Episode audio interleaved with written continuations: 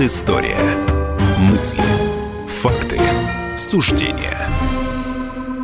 Здравствуйте, дорогие друзья. Евгений Арсюхин сегодня ведет эту программу. Павел Пряников, как всегда, историк, э, главный редактор э, русского сегмента, русскоязычного сегмента живого журнала. И говорим мы сегодня о э, финской войне. А, совершенно неизвестная тема для тех, кто был школьником, учил историю в школе. А, один раз где-то, может быть, в 79-78 году показали старый-старый фильм по центральному телевидению, где несколько кадров было посвящено финской войне без объяснения, что это за война. Просто бегали люди в белых а, маскировочных халатах. Я тогда спросил у отца, что это такое. Он говорит, ну да, да, была такая война, ну, дескать, вот э, такая совсем маленькая, совсем победоносная, совсем маленькая. А сейчас-то мы знаем, что, оказывается, в 1941 году Советский Союз собирался полностью захватить Финляндию а, если, опять же, верить современным историкам. И мы понимаем, что, в общем-то, либо такая война, либо другая, она бы случилась в 1941 году, к сожалению. Вот, Павел, да, что, что добавишь да, к моему спичу? Здравствуйте. На самом деле, да, нам все время говорили скороговоркой об, этом, об этой войне э, в школьных учебниках истории. Если я не ошибаюсь, там буквально несколько минут уделялось. На самом деле, это очень важная война. По итогам этой войны Гитлер именно принял решение нападать на СССР.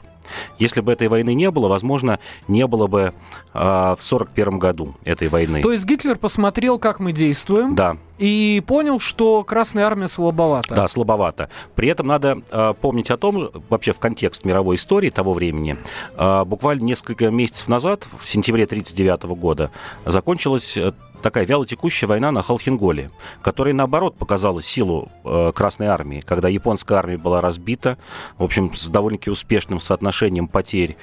А, а японская считалась хорошей? Хорошей, да. да. А, Несмотря на то, что сама Япония да, была отсталой. Да, хуже, конечно, чем немецкая армия, но, тем не менее, соотношение там было почти один к четырем потерь. То есть 10 э, тысяч э, войск Красной Армии, около 45 тысяч японских войск.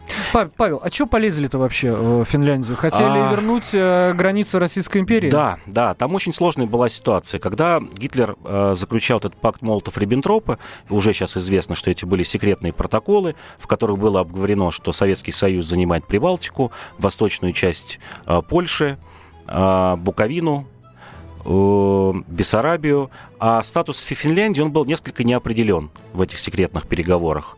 То есть закончилось все на том, что э, Сталин претендовал на часть Финляндии, действительно, как это объявлялось потом в открытую, что нужно отодвинуть границу финскую от э, Ленинграда. Она проходила в 18-25 э, километрах от Ленинграда. По итогам войны действительно была отодвинута почти на 150 километров. Это вот Выборг, да? Да, Выборг, э, восточная часть Карелии. Э, Сталин хотел, да, Сталин хотел э, он считал, что это зона его ответственности. А затем, когда уже, я уже так, конечно, забегаю вперед, затем, когда закончилась война, переговоры, новые переговоры, когда Молотов приехал в Германию 12 ноября 1940 года, а, он снова требовал у Гитлера, что вы должны отдать нам Финляндию, но тогда аппетиты у СССР выросли, еще требовали Болгарию и военную базу в проливах. Да. В, в, тот самый Стамбул. Вот да, сейчас очень актуально. Пресловутый. О Стамбуле да. попозже. Давайте сейчас послушаем, что нам Николай Сванидзе по этому поводу рассказал. Да, разумеется. Советско-финская война – это попытка аннексии э, Финляндии со стороны руководства Советского Союза в полном соответствии с секретными протоколами к пакту Молотова-Риббентропа, то есть э, в полном соответствии с договоренностями Сталина и Гитлера о разделе Восточной Европы. Это был ход, помимо аморальности его, абсолютно запредельной и не нуждающейся в отдельном пояснении, и цинизме, это был ход э, стратегически абсолютно безграмотный. Сталин руководствовался тем, что сейчас он расширит свою территорию, но он расширял ее только за счет тех земель, которые ему были предоставлены Гитлером. Ему было плевать, он мог обещать Сталину отдать ему полмира, зная, что когда ему станет выгодно, он нападет на Сталина и все отберет. Отберет и Прибалтику, и Молдавию, все на свете. Поэтому в тот момент ему нужен был нейтралитет Сталина и союз со Сталином, чтобы попытаться разобраться с Англией, чтобы попытаться разобраться с Западной Европой. А, впоследствии а, нападение на Финляндию дорого обошлось нашей стране. Если бы не заработанная таким образом абсолютная враждебность со стороны Финляндии, очень может быть, что не было бы Ленинградской блокады. В результате э, это была пропагандистская формула насчет того, чтобы послужили. Абсолютно ничем это нам не послужило. Э, эти 80 километров были пройдены достаточно беспроблемно врагами. И союзник, или наоборот враг, противник в лице очень боеспособного финского народа, это было гораздо важнее, чем несколько десятков километров. Я здесь не согласен э, с Николаем Карловичем Сванидзе о том, что вот Гитлер обманул бы Сталина, все равно бы начал войну. Как раз нет. Переговоры затем, вот позднее, ноябрь 1940 года, показали, что наоборот, у Сталина были слишком большие требования. Гитлер был согласен брать СССР в четверной союз.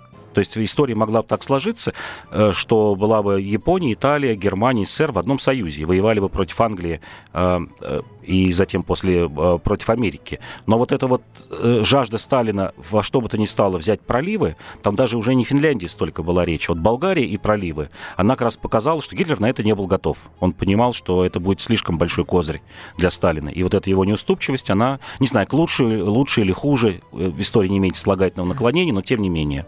Вот очень интересно, если бы действительно, э, я понимаю сейчас люди, которые, э, ну, может быть, далеки от истории, далеки от политического цинизма, но при этом, э, при этом э, э, все-таки действительно так, э, такая, наверное, вероятность была, что СССР вместе с Гитлером бы воевали. Наверное, мы, мы бы всех победили вместе с Гитлером, и Америку, и Англию, что потом было бы интересно. Ну, Америку вряд ли, Англию, скорее всего, да. Но ну, Америке бы руки связали. Ну да. Скорее всего, да. потому что Япония же тут же. Да. Вот. И опять же, не факт, что они там атомную бомбу бы успели сделать на своем непотопляемом конечно, авианосце. Конечно, конечно. Вот. Ну а потом передрались бы друг с другом, скорее всего. Ск- скорее всего, да. Павел, ну на самом деле для э, людей, которые, э, ну, для нас, для российских советских людей. Это дикая мысль. Угу. Расскажи, пожалуйста, об этом чуть поподробнее. А, ну, подробнее что говорить? Понятно, что со второй половины 30-х годов было, было, было ясно, что война неизбежна, потому что Первая мировая война не решила э, тех проблем, которые стояли перед Европой. Это проблема милитаристской Германии. Она не решила проблему, она не решила проблему колониального наследства э, немецкого. Сталин лавировал. Сталин понимал, что он в этой игре э, больших э, держав мировых, он изгой. То есть с ним буду дружить в последнюю очередь, используя его только скорее вот в каких-то обстоятельствах непреодолимой силы. А, Англия, Франция, Германия все вели свою игру. До поры Германия, до начала 30-х годов, а, имела хорошие тесные связи с, э, с СССР, но с приходом Гитлера понятно, что эти связи стали ухудшаться. Хотя все равно э, из Германии продолжало поступать оборудование, они участвовали в индустриализации, но политически было понятно, что вот такой союз, основанный на любви, конечно, он невозможен. Америка была далеко, Америка проводила изоляционистскую политику, и СССР находился вот в этом треугольнике между Германией, Францией и Англией, где каждая из этих больших держав вела свою игру и на всякий случай хотела использовать, ну, в какой-то в последний момент СССР в, в этой игре. Э, Сталин вел переговоры с Англией, Францией. Они завершились неудачно э, по той причине, что англичане и французы пошли на Мюнхенский сговор с Германией. В общем, это был такой э, союз Германии и СССР. Ну, это два, две страны-изгоя, которые приняли это соглашение без особой любви. Просто из-за того, что ну, не было другой ситуации. Каждый пытался вести, потом уже обмануть друг друга. Что Германия, что СССР. И та же финская война, она тоже была попыткой показать Европе, показать Германии, на что мы способны, чтобы, э, что вы считаетесь с нами, что мы сейчас тут сюда влезем, нам наплевать на международное э, мнение. 14 декабря 1939 года, через две недели после начала войны, СССР был исключен из Лиги наций, СССР настроил против себя весь мир. Вот здесь был сталинский просчет стратегический. Он думал, что, в общем, Финляндию все проглотят, так же, как Европа проглотила аннексию Судет, Э, проглотила уже к этому времени оккупацию Чехословакии э, Гитлером, аншлюз э, с Австрией, Данцикский коридор, и он подумал, что все так же будет, что никто не захочет воевать. Но оказалось, мы уже опять вот подходим к концу, к сороковому году, оказалось, что Англия и Франция очень готовы воевать именно против СССР. Почему Сталин прекратил? Ну, в целом, действительно, война уже, вторая половина ее, февраль 40 -го года, она складывалась относительно нормально для СССР. Он там все свои задачи, которые Сталин хотел, отодвинуть границу, отодвинуть границу не только от Ленинграда, но и от Мурманской железной дороги, это все в средней части Карелии, там в, самом узкой, в самой узкой ее части. Он, в общем-то, решил. Но он столкнулся с тем, что Англия и Франция, вот буквально счет шел на неделе, готова была объявить э, войну СССР и высадить десант в Норвегии французский генштаб даже был готов на больше. Он готов был выйти из Сирии с военной операцией, идти на Кавказ, на бакинские промыслы. И как раз Деладье говорил о том, что вот эти вот тиски пойдут, э, они соединятся в Москве. Северный и южный. С юга будут наступать французы, а, а с севера французы и англичане. И вообще международные коалиции. Надо же понимать, что там же была большая международная коалиция собиралась против э, СССР в февраль и март 40 года. Э, обмен действительно Сталин предлагал, причем у Финляндии территориально она бы даже приросла. Э, речь шла о том, что СССР забирает примерно 2500 квадратных километров, но взамен мы отдаем 5500 квадратных километров в средней части Карелии. На самом деле переговоры, сейчас здесь с самого начала начну, они шли с апреля 1938 года. Это не нужно просто думать, что это вот какая-то блажь э, Сталина в последние недели произошла. Нет, с апреля 1938 года беспрерывно почти переговоры эти шли. Э, в 1939 году в начале Геринг посоветовал финнам, вы не сопротивляйтесь Сталину, соглашайтесь вот на те условия, которые есть. И, и что интересно, интересно, даже Маннергейм был согласен на это. Мы знаем Маннергейм как такого ястреба. Маннергейм тоже говорил, нет, давайте соглашаться на сталинские условия, они нормальные. Там даже Сталин еще деньгами хотел что-то компенсировать. Кроме того, чтобы это был... Финляндия приобрела бы в два раза больше территорий, чем потеряла. Но финны уперлись. Давайте об этом поговорим а, после небольшого перерыва. Уйдем на новости рекламу.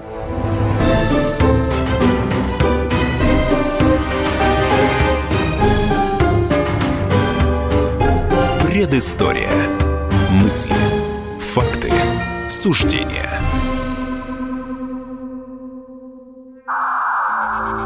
Иркутск. 91,5. Воронеж. 97,7. Краснодар. 91,0. Тюмень 99,6.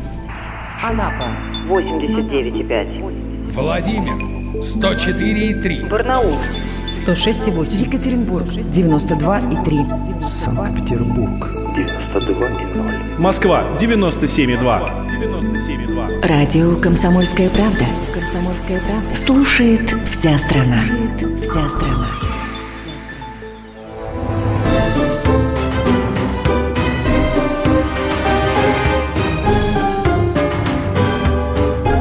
Предыстория. Мысли, факты, суждения. Евгений Арсюхин, Павел Пряников. Говорим сегодня о финской войне. Но хочу обсудить, а, Паш, с тобой две темы. Это низкий моральный дух советской армии перед войной, а, и во время финской войны, и перед Второй мировой войной. И у меня очень впечатлила картина неизбежности войны накануне Второй мировой войны. А, насколько сейчас мир напоминает э, состояние неизбежности войны. Ну, давай с первой темы начнем. Там. Да. А, Про, про низкий дух был такой историк Зинзинов. Он в 1944 году опубликовал а, в Нью-Йорке книжку «Встречи с Россией. Чем живут в СССР». Это 1944 год. Она была основана на письмах а, красноармейцев, которые э, были либо мертвые, либо пленные, попали в руки вот этому иммигрантскому историку. Они прошли через финскую и немецкую разведку. Но из этих писем стало ясно, что творится с, с коллек- с коллективизацией, каков дух солдаты писали, что не хотят воевать, хотят э, скорее отправиться домой в деревню, э, жаждут, чтобы земля была снова в частной собственности.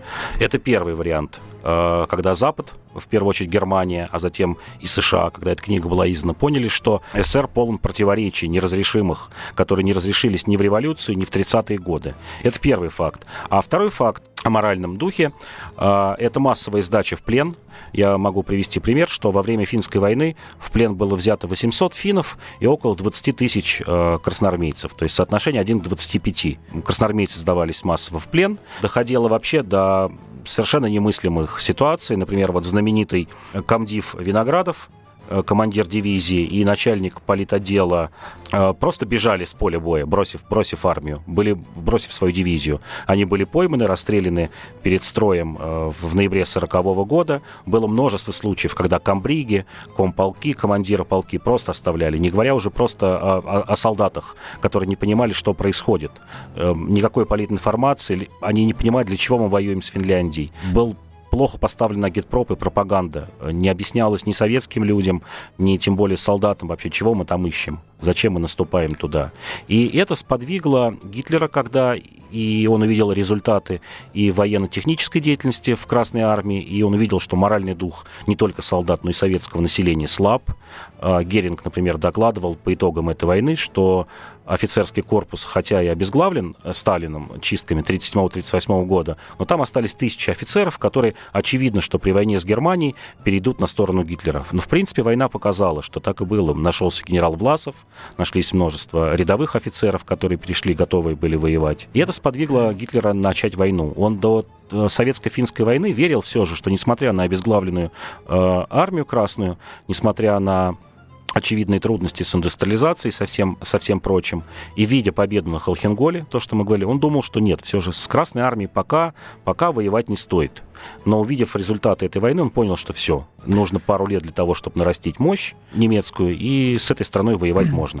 А как быстро моральный дух советской армии э, укрепился, преобразился с, напад... с момента нападения Гитлера? Я думаю, что это только 43-й год. 41-42 год мы видим, что за эти два года было взято 4,5 миллиона солдат в плен.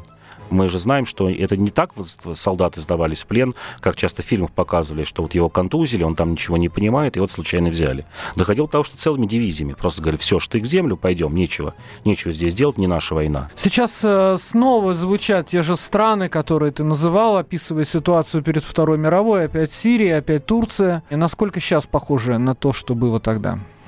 Мне тоже кажется, что ситуация похожа, но она сейчас труднее для э, э, России, чем для СССР была. Потому что, как не говорите, но 1939 год все же у нас был относительный союзник Германия, крупная держава, которая, очевидно, что там, ни в 1939, ни в 1940 году не напала бы на СССР. А у СССР сейчас просто нет союзников. У России. Да, у, да. у, у России. Да. Растеряли растеряли.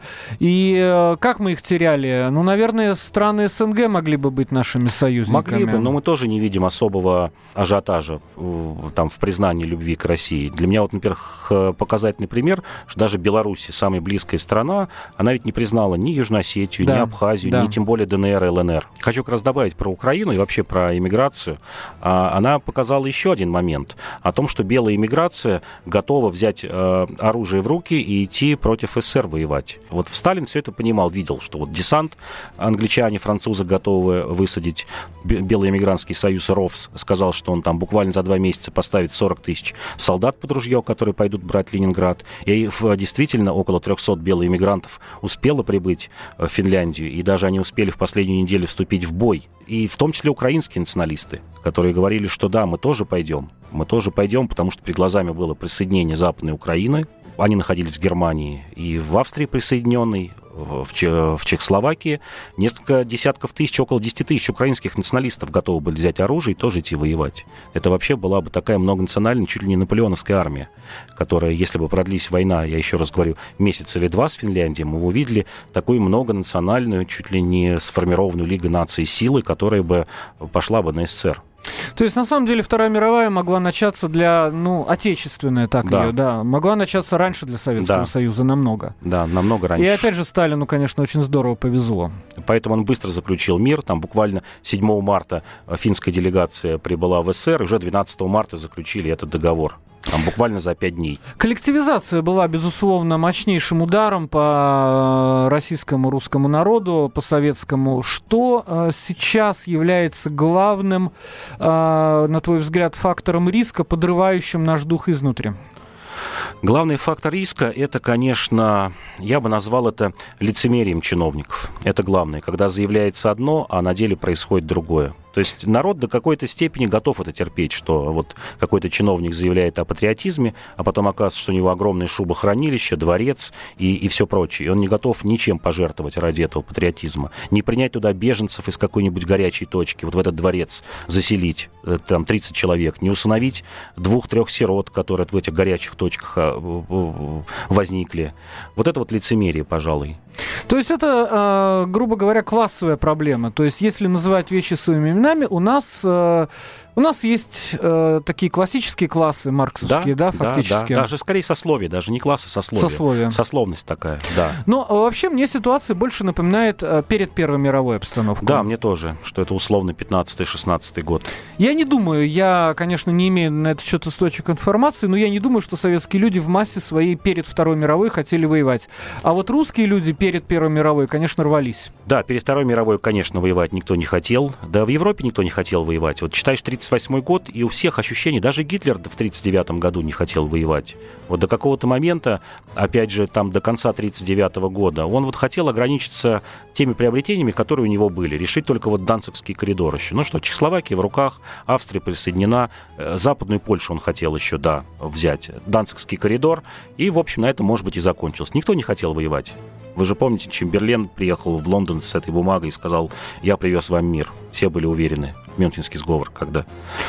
Да, к сожалению. К сожалению, тем не менее, столько жизни мы положили, ну вот, получается, получается в результате того, что вот так провернулись колесики истории.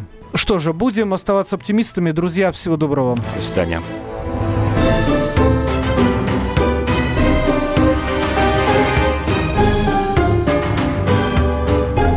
Предыстория. Мысли, факты, суждения. Политика. Владимир Путин приехал в Японию на саммит большой... Экономика. Покупательная способность тех денег, которые вы... Аналитика. Что происходит правильно, а что происходит неправильно. Технологии. В последнее время все чаще говорят о мошенничестве с электронными подписями. Музыка. Всем привет! Вы слушаете «Мир музыки». Комсомольская правда. Радио для тебя.